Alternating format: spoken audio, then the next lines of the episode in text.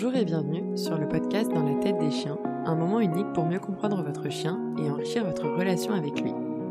Dans cet épisode, nous parlerons de ce qu'est le Pet Directed Speech, ou langage adressé à l'animal, et pourquoi c'est utile pour bien communiquer avec son chien.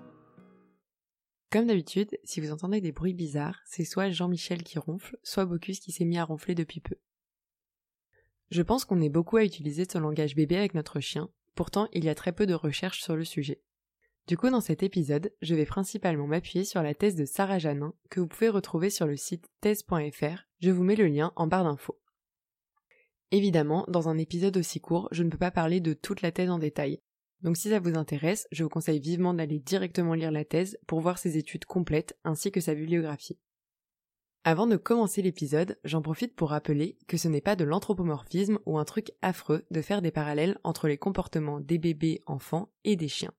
L'anthropomorphisme, c'est l'attribution de caractéristiques du comportement ou de la morphologie humaine à d'autres entités, comme des dieux, des animaux ou des objets. C'est une très jolie définition Wikipédia, mais au moins elle est bonne. Nous, en éthologie, on est dans la comparaison de comportements, donc on est plutôt bon. Globalement, si vous vivez avec des enfants et des chiens, et même d'autres animaux et certains humains, vous remarquerez beaucoup de parallèles. Et évidemment, l'éducation bienveillante fonctionne aussi bien avec l'espèce animale humaine et non humaine. Donc pour revenir à nos moutons, concernant la façon dont on parle à nos chiens, j'ai un peu l'impression qu'il y a trois types de personnes. Il y a ceux qui parlent à leur chien en mode bébé, ceux qui parlent de façon grave voire sèche, et ceux qui gardent un ton de voix plutôt neutre. Des personnes sont déjà foutues de moi parce que je parle à Elliot et je parle à Bocuse et d'ailleurs à tous les chiens que je rencontre avec ce que j'appelle ma voix de gogol. Et pourtant, ça marche, et la plupart de mes amis et membres de ma famille, après m'avoir vu, qu'ils soient hommes ou femmes, vont utiliser cette voix pour mieux capter l'attention de mes chiens, mais aussi des autres chiens plus généralement. Alors, hurler sur son chien permet aussi de capter son attention. Mais bon, moi je tiens à ce que quand mon chien me capte, il ait une attitude détendue, il remue la queue, et surtout il m'envoie pas 600 signaux d'apaisement. Évidemment, ça m'arrive de gueuler sur mon chien pour un rappel, je ne suis pas parfaite.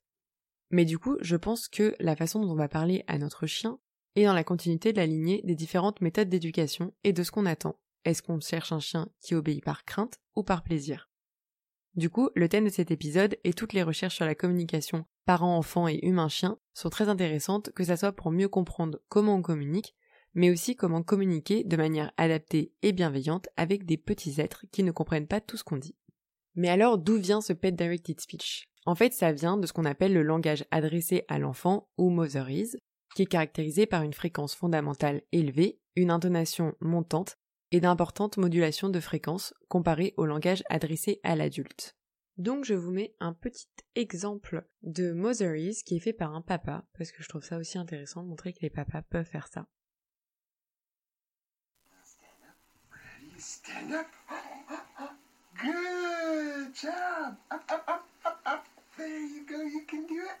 Good. That's my man. That's my man.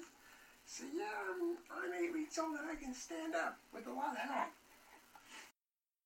Donc l'objectif en adoptant ce langage adressé à l'enfant, c'est de mieux capter l'attention, initier ou maintenir une interaction. Et ça marche, donc je vous conseille d'aller lire les études dans la thèse de Sarah.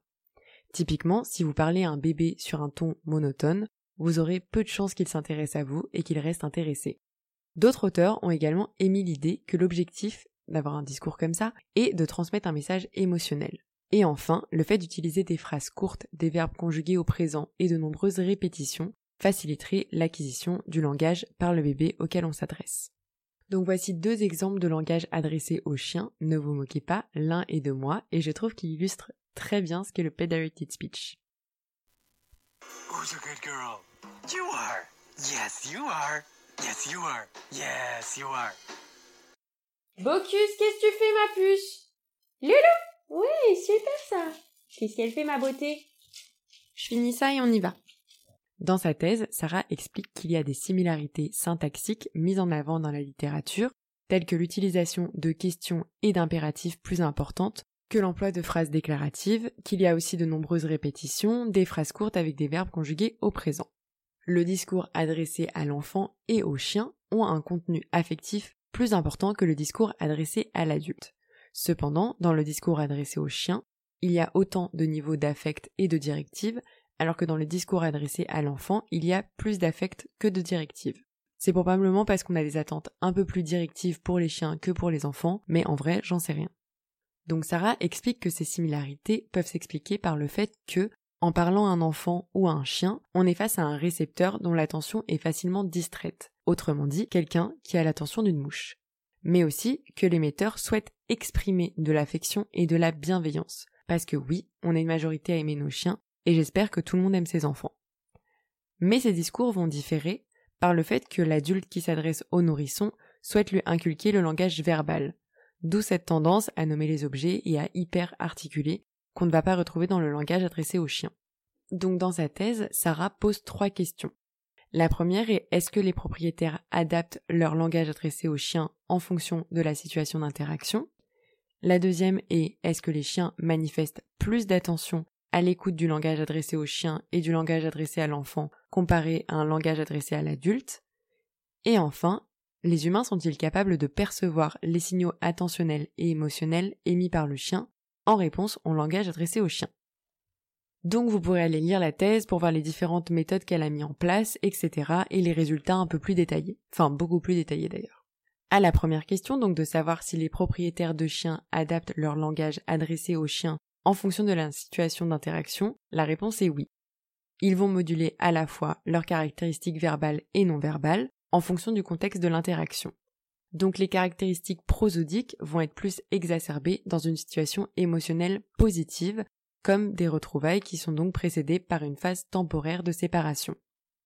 Il a d'ailleurs déjà été démontré des parallèles entre la situation étrange d'Ainsworth avec des enfants et des chiens, notamment des comportements sociaux intensifiés au moment des retrouvailles du côté enfant ou chien, comme la recherche de regard, de proximité et d'attention.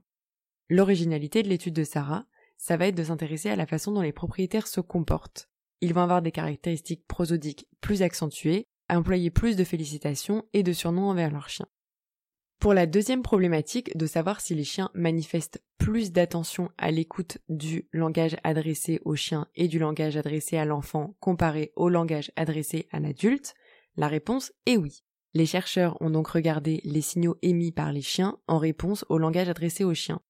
Il se trouve que l'utilisation de ce langage adressé au chien augmente l'attention du chien et donc favorise la communication, mais permet aussi de consolider la relation affective en transmettant des messages émotionnels clairs.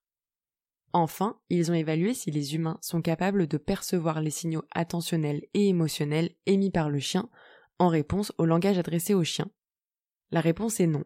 Les résultats indiquent que les participants humains sont incapables de distinguer un chien qui écoute du langage adressé au chien d'un chien qui écoute du langage adressé à un adulte, à partir uniquement de signaux visuels. Les résultats montrent aussi que l'aptitude des humains à déceler ces signaux d'attention va dépendre de leur expérience avec les chiens et qu'il existe également un effet de la relation sur l'interprétation de ces signaux émotionnels. Typiquement, les propriétaires de chiens et les personnes qui ont une simple connaissance du chien vont avoir plus tendance que les professionnels à estimer que les chiens émettent des signaux émotionnels positifs. Du coup, ça on en a déjà parlé dans l'épisode sur les signaux d'apaisement, avec la difficulté des humains à évaluer l'état émotionnel de leur chien. Je vous mettrai le lien en barre d'infos. Et donc, qu'est-ce que ça implique dans la relation humain-chien? Comme vous l'aurez compris, le langage adressé au chien va augmenter l'attention du chien, donc n'hésitez pas à l'utiliser pour capter cette attention, mais aussi la maintenir. Aussi, je pense qu'avec ce langage, on est dans quelque chose qui se situe du côté des interactions Qui dit multiplication des interactions positives dit créer une relation positive. Donc c'est plutôt intéressant à utiliser si vous voulez une bonne relation avec votre chien. C'est aussi intéressant qu'il y ait des contextes où on va plus utiliser le langage adressé aux chiens que d'autres. Typiquement les moments de séparation, bref, comme montré dans l'étude, mais aussi pour parler de moi, je le vois bien quand je rentre de vacances ou de week-end et surtout quand je vais chercher mon chien chez le vétérinaire, clairement je lui parle comme si c'était un bébé de deux mois. Bref, comme d'habitude, on n'est pas parfait tout le temps, et si vous voulez utiliser un ton neutre avec votre chien, c'est votre choix. Mais cette étude montre qu'on capte quand même mieux l'attention avec cette petite voix un peu niaise. Pour les récalcitrants qui auraient un peu honte, n'hésitez pas à tester. Franchement, ça coûte rien deux minutes de honte. Essayez d'appeler votre chien d'un ton normal, puis d'un ton un peu plus aigu. Il y a des chances qu'il vous capte un peu mieux avec le deuxième ton. Et enfin, puisqu'on parle d'interaction avec une autre espèce, il est vraiment important d'observer comment votre chien réagit de comprendre ses signaux et de s'ajuster. Cet épisode me paraît assez bref face à la longueur de la thèse de Sarah, mais j'espère qu'il vous a appris des choses et vous a donné l'envie d'aller lire la thèse de Sarah. Merci à tous pour votre écoute. Et n'hésitez pas à rejoindre le groupe Facebook privé dans la tête des chiens-podcast où je poste chaque épisode qui sort et à nous suivre sur Instagram pour voir les mêmes un peu pourris que je fais pendant les vacances et voir des photos de Bocuse en train de dormir dans des positions incongrues. Si le podcast vous plaît, vous pouvez vous abonner et laisser 5 étoiles selon la plateforme sur laquelle vous êtes. En soi, ça change pas grand chose pour moi, mais ça me fait toujours plaisir.